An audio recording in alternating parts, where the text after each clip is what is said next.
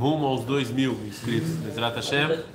E também relembrar que terça e quarta-feira teremos nosso Yom Yom de Tisha B'Av. Se você não se inscreveu, se inscrevam. Como faz para se inscrever? Muito simples, entre nas nossas mídias sociais. Tem lá? E hoje começa a Maseret Sucar. Sukkah. Hoje começa a Maseret Sukkah e toda ela já está em português, em todas as plataformas de podcast. Vocês podem escutar 15 minutos por dar. 15 minutos por dar. É pouco, não é muito. Então, vamos lá. É, nós, então, ontem a gente falou é, para quem tem livre-arbítrio e não, quem quer continuar tendo livre-arbítrio e não morar fora de Israel, que não escute a aula. A gente falou que o Rav Kuk existia uma, existe uma, uma, uma escada, que é esse filminho que eu tô falando. Existe uma escada, né, que você começa com a moral e ética de briga, depois você vai para a moral e ética correta, fazer o bem pelo bem, você se junta, você usa todas as suas forças e se junta à eternidade. Esse é mais ou menos o desenvolvimento que o Rav fala. O Rav fala que esse desenvolvimento só é possível em Israel.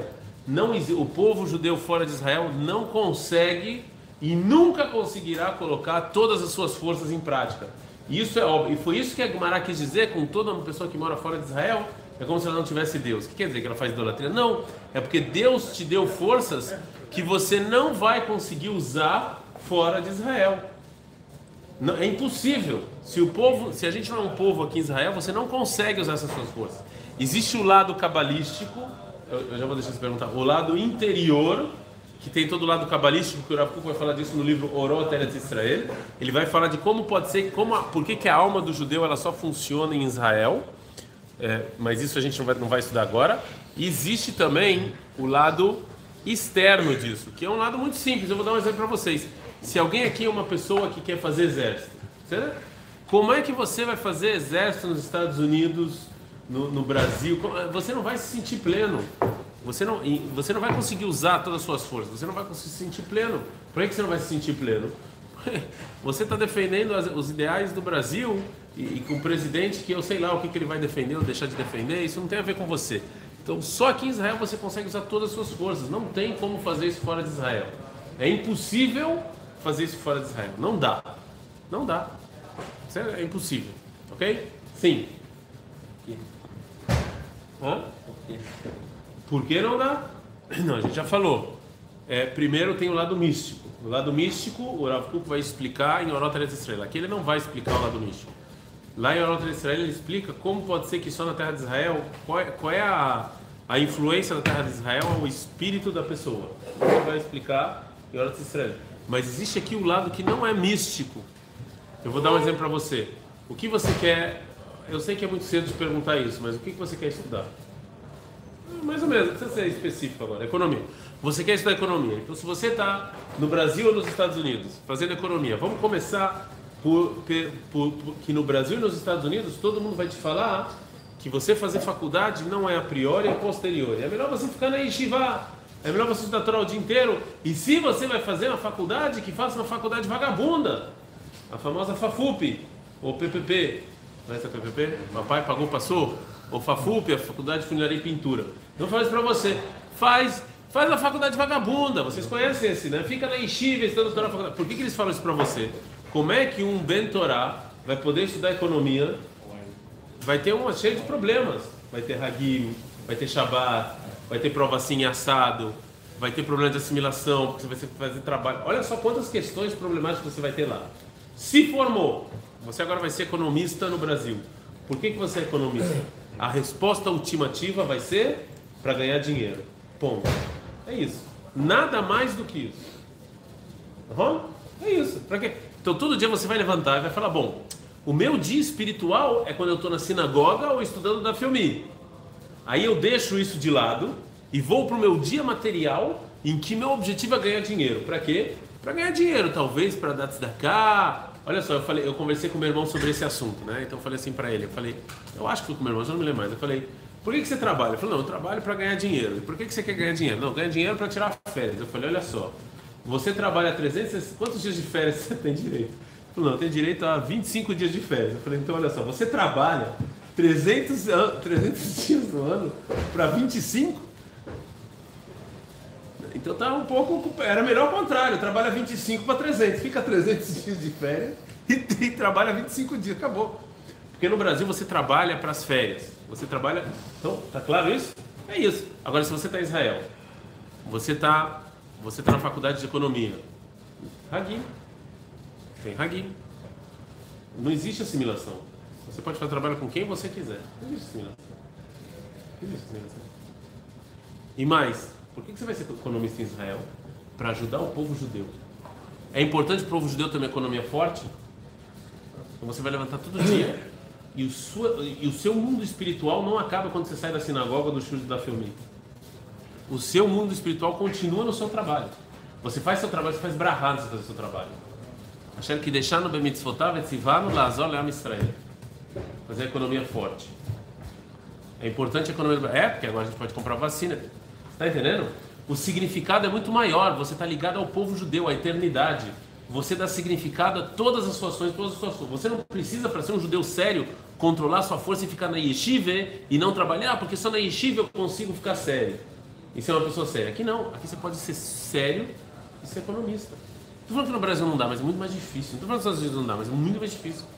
Aqui você põe significado em cada uma das suas ações. Cada uma das suas ações. Isso só dá para fazer aqui. Porque onde é que você vai estar? Você está ajudando o povo judeu? Lá no Brasil, não. Lá no Brasil, você está ajudando. Você vai ser rico para talvez doar para a comunidade. É outra coisa, completamente diferente. Aqui você está ajudando o povo judeu. Você tem filho para o exército que vai defender o povo judeu.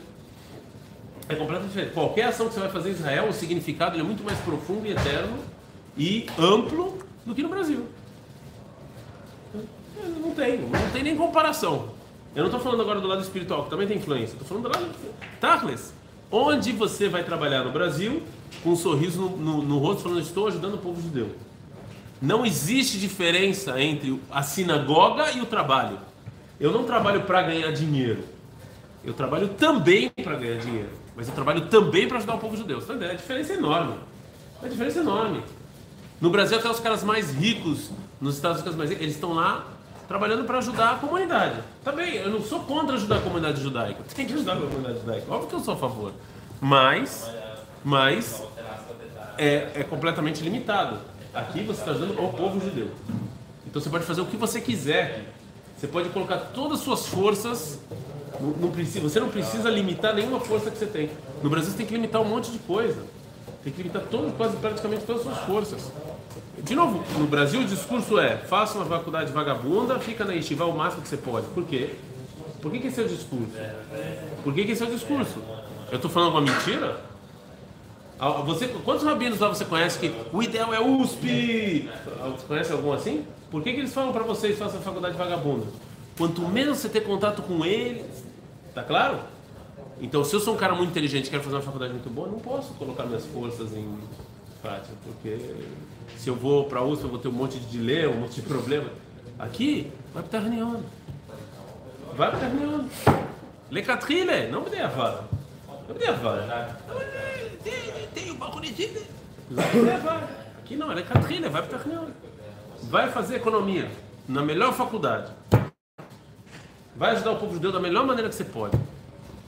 Tá, você vai sorrindo pro trabalho, é isso que eu estou falando. Você não vai, poxa, eu estou trabalhando porque eu preciso ganhar dinheiro para minhas férias, porque eu preciso viajar para a Europa. Não, eu vou trabalhar porque eu preciso viajar para a Europa. Eu não estou negando a viagem para a Europa, tá bom? Eu não, eu não, acho que judaísmo é morar no apartamento velho e a esposa vestir cortina. Não. Também viajar para a Europa. Eu vou viajar para a Europa, mas eu também estou ajudando o povo judeu. Está entendendo a diferença? É também, não é só isso. Aí depois de 120 anos você vai olhar para trás vai falar, cara, olha só, eu fiquei trabalhando a vida inteira, o que, que eu fiz na minha, o que, que eu fiz na minha vida? Ah, eu ganhei dinheiro e fiz férias. Aqui o cara vai olhar para trás e falar, olha só, eu pintei o Azriele. Não, vocês estão entendendo a diferença? Eu pintei o minhocão. Então o Rav Kuk fala, aqui o judeu pode, não tem outro lugar no mundo que o judeu pode deixar todas as forças deles fluírem e darem isso significado profundo e amplo. Não tem, não tem nem Estados não importa, não importa quão grande seja a comunidade, até nos Estados Unidos, que é uma comunidade grande, não é assim. As pessoas não têm esse significado. eles não estão ajudando o povo judeu, estão ajudando a comunidade deles, que, tá, que é o que, que tá bom, eu não falando não ajude sua comunidade, mas, mas é óbvio que você não está ligado ao eterno, você não está ligado ao povo judeu, você está ligado à sua comunidade lá, etc. Né? É isso, sua visão é pequenininha. Acabou. Só... Será? Respondi? Agora, ainda, de novo, ainda tem o lado espiritual, que a gente não entrou nisso. Em Eurota de Israel, o Rav vai explicar qual é a influência da terra de Israel para a nossa alma. Como é que funciona isso? Por que, que a nossa alma ela se ilumina mais em Israel? Né? Eu, eu, eu, vou, eu vou falar isso aqui, tá? Eu espero que ninguém. Quem tem, não, não tem ninguém assistindo mesmo, mas quem tiver que se ofender, não tem muito problema. Teve inclusive uma, algumas pessoas que já vieram na minha casa e falaram o seguinte para mim: Ah, mas. É, é, infelizmente foram. Eu, eu que, não, não vou falar. É, Depois do vídeo. propaganda aqui. Bom dia, papai. Bom dia, papai. Então, assim, gostei muito. Enxerreiado, usar. Então, assim, a, a, teve gente que veio na minha casa e falou: Não, mas eu não quero criar meus filhos em Israel. Por quê? Porque eu vejo pessoas que fizeram aliar e baixaram de nível. Então, eu quero ficar no Brasil porque lá. A pergunta é: Como é que você mede aumentar o nível ou baixar o nível? Eu vou perguntar para vocês Façam o que vocês quiserem com isso. Pensem sozinhos, eu não vou responder. No Brasil, vão ficar o dia inteiro estudando, não o dia inteiro, vão estudar Torá, vão fazer todas as rumrot, vão comer badates, caché, blá blá blá, vão botar tefilim do Rabbeinu Tam. Ok? Isso é no Brasil. Não vão fazer exército e vão trabalhar, que nem eu falei agora, para dar da cá para quem lá. O cara fez aliar, come kashrut normal, não põe tefilim para benotar, que pá diminuiu, pequenininha, né, tem namorada, é tudo que vocês conhecem, mas o cara faz exército e ajudou a economia do povo judeu. Alguém pode me explicar o que é baixar de nível e o que é aumentar de nível? Eu não tenho tanta certeza. A gente olha, a gente olha, a gente, a gente julga as pessoas pelo exterior é, pelo exterior. Então você vê, ah, se o cara faz essas rumrotas aqui e lá não faz, então ele baixou de nível. A gente esquece a influência dele no povo judeu. A gente não conta isso na hora de aumentar ou diminuir o nível. A gente não faz essas contas. A gente só olha coisas externas. Eu não tenho tanta certeza, foi isso que eu respondi. Foi isso que eu respondi. Não tenho tanta certeza que isso precisa baixar de nível. Eu acho que Dáfrica, talvez, você não ajudar menos o povo judeu, talvez isso é baixar de nível. Quem disse que é? que conta mais o tamanho da sua kippah ou a cachuta que você comeu? É isso que é essa que entra na conta divina? Anila é. Pode ser que sim, pode ser que não. Anila é Mas não é certeza do jeito que você está falando. Entendeu? Tem que, tem que levar isso em consideração. Né? Eu, é, é, a pessoa que faz exército, você decide fazer parte do não sei o que é subir de nível baixar de nível. Eu não tenho tanta certeza disso. Certo? Então, explicamos o que o Rav falou. Tá claro isso? De novo, quando a gente estudar o Rota Eretz Israel, ele vai explicar a influência na alma e Eretz Israel na. Que não são coisas que a gente sente sempre. Não é que todo dia agora eu acordo, o, economista em Israel acorda com um sorriso e fala, oh, eu estou ajudando o povo judeu. Mas isso está lá intrínseco. Eu vou contar uma, uma história que aconteceu em Modin, só para vocês entenderem um pouco mais o que eu estou falando. Veja se, se dá para acontecer isso fora de Israel. O Modem tinha um menino que fez bar mitzvah, eu entendi muito bem, parece que ele sofreu bullying no colégio e não veio ninguém. Hiluni. Colocaram um post no Facebook, mil pessoas foram. Apareceram. Né? Todos Hiluni. Todos. Até quando postaram lá post a, a, a, o, o, filme da festa, eu nem olhei, porque eu já vi que não dava pra olhar. Mas assim, mas você vê que, que, que aqui, os caras são tudo Hiloni. Mas é o irmão dele que está lá, entendeu? É outra coisa completamente diferente. Sentimento completamente diferente. É o, o, o nosso relacionamento é diferente. Sim. Não, não. Sério, espero ter explicado. De novo, faltou a parte espiritual, que isso aí o Eurota de Israel ele vai fazer, o Afuk vai fazer, tá bom? Mas aí, quando a gente, se a gente estudar um momento o Eurota de Israel, eu não quero, não sei. Eu acho que pegar. Porque aí vocês vão perder o livre-arbítrio e aí os pais vão me ligar e falar. É, verdades têm que ser ditas, Rabino. Verdades têm que ser ditas, Rabino. Eu sempre falo assim, quando eu estou estudando com o Zari, quando eu estou estudando com o Zari, eu sempre falo o seguinte: vocês têm livre-arbítrio até o segundo Mahamar. Depois do segundo Mahamar, ou não estuda, não estuda, pode não estudar. Mas se você estuda, já é. Então, aqui é a mesma coisa. Então, que a Chaim Havrutim Leumim Muralim Ah, não, isso a gente já viu. אבל אף לא נקודה אחת אידיאלית מיוחדת וחשובה יימצא שם ישראל. על כן הוא מוכרח להיות צולע על יריחו. Yaakov, quando é que ele está mancando? Quando Yaakov manca? Quando ele está em Hutzlar, quando ele está fora de Israel. Ele está mancando, ele não está completo. O versículo fala que ele manca quando ele está fora de Israel. O que dizer mancar? É de novo, é sobreviver. O povo judeu fora de Israel está manco. Eles sobrevivem. Quem é que decide com tudo que eu, a gente tem? Olha só, eu quero deixar claro aqui também que a gente tem muito o que agradecer ao Brasil. É proibido um judeu não ter, não reconhecer a bondade que o Brasil fez. Porque o Brasil aceitou os judeus na Segunda Guerra Mundial, então óbvio que a gente tem que conhecer, e óbvio que a gente tem que ajudar o máximo o Brasil, o máximo que a gente pode, e na hora da votação a gente tem que pensar o que é melhor para o Brasil e não para o nosso umbigo. Isso aqui é, é ponto pacífico. Com tudo isso dito, com tudo isso dito, quem decide o futuro do povo judeu no Brasil? Quem vai decidir o futuro do povo judeu no Brasil? Os brasileiros. Tá claro isso para vocês? Não? A gente não é maioria no Brasil. Se Hazve Khalil tiver um presidente, um candidato antissemita, quem vai decidir se ele vai entrar ou não são os brasileiros. Claro isso? Seja claro, a gente não decide o nosso futuro lá. E nem nos Estados Unidos. Nós estamos na mão de outras pessoas. Certo? Então nós estamos mancos, somos mancos. Aqui quem decide o futuro do povo judeu é o povo judeu. Ah, mas não são os não religiosos. Com tudo que vocês estão falando, é o povo judeu. Esse é o povo. O povo é esse, é o povo judeu que decide o nosso futuro aqui. Certo? לרכוס את כל משאלותיו רק במילוי צרכיו הפרטיים המוכרחים לחיי עיכול והזנה לבדם. O que, que o povo judeu pode fazer fora de Israel?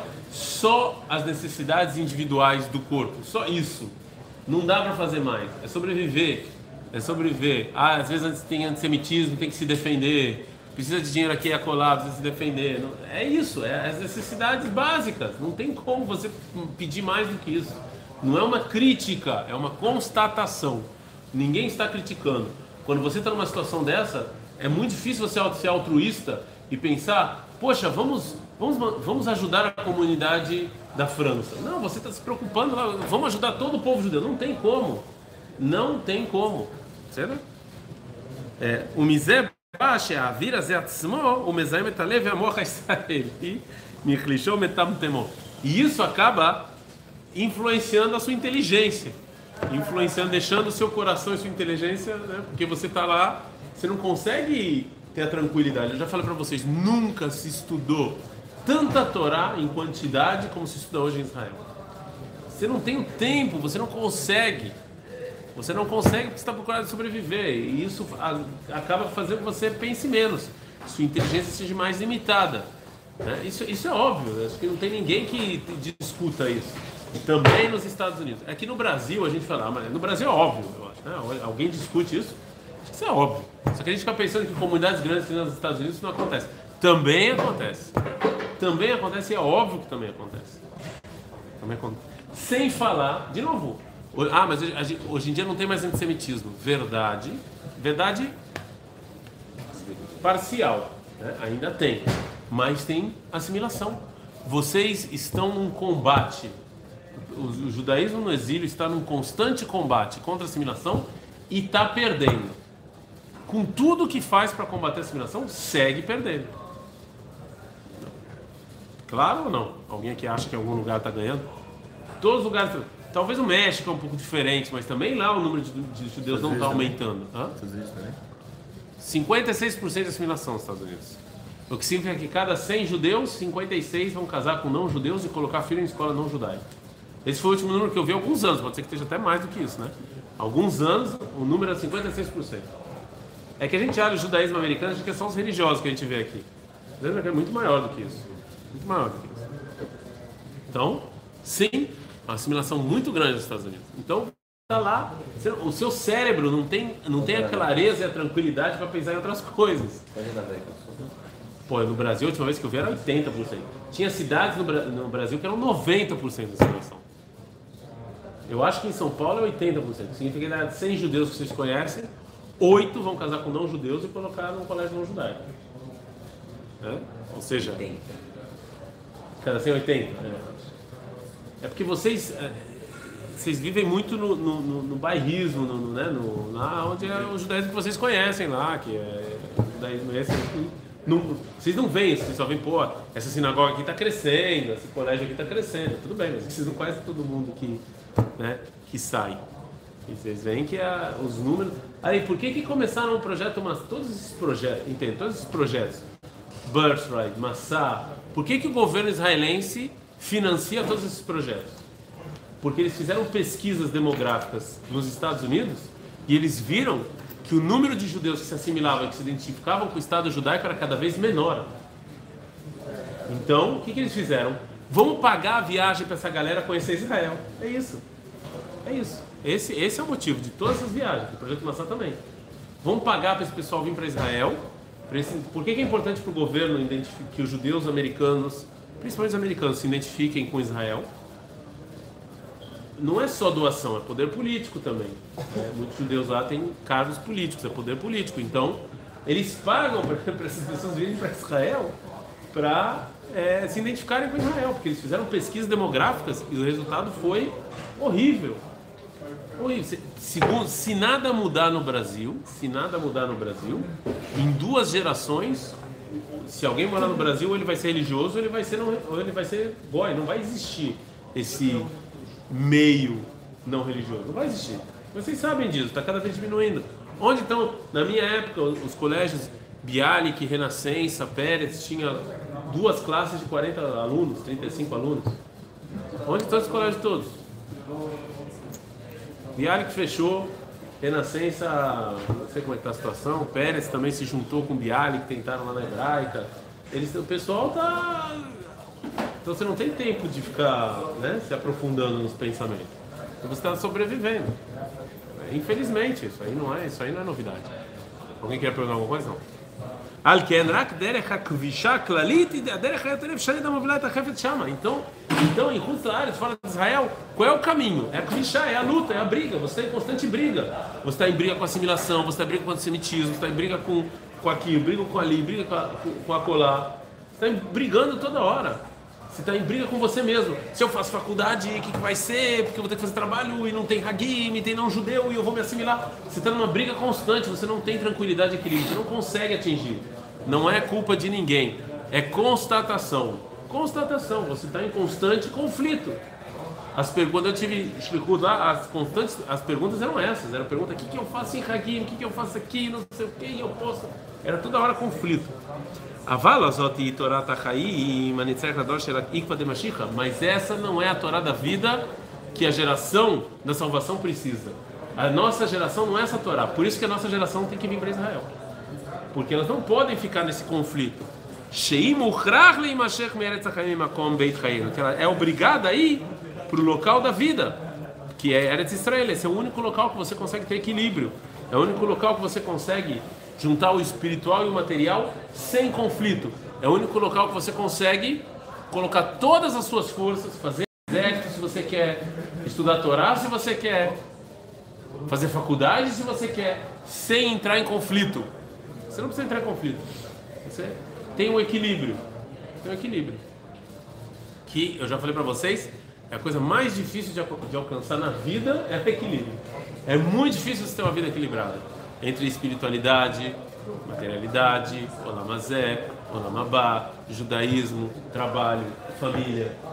São, é o mais difícil na vida é atingir esse equilíbrio. Vocês estão na Yeshiva e o nossa, a nossa a nossa função aqui é tentar fazer, não é que vocês fiquem aqui na Yeshiva até o final da vida.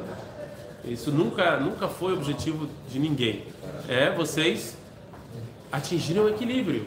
Como é que eu construo uma família espiritual nesse mundo maluco? Equilíbrio. Como é que eu trabalho? Tenho uma esposa é, equilibrada, com espiritualidade? Como é que eu transmito isso para meus filhos? Como é que eu sigo estudando Torá e me conectando com Deus mesmo fora da Yeshiva? Aqui estão numa bolha. Vocês vão sair em algum momento. E aí vocês vão ter que viver essa vida. É muito difícil fazer isso. Mas o Rafa fala: aqui é difícil, fora daqui é impossível. É impossível. É impossível. זהו, עד כאן.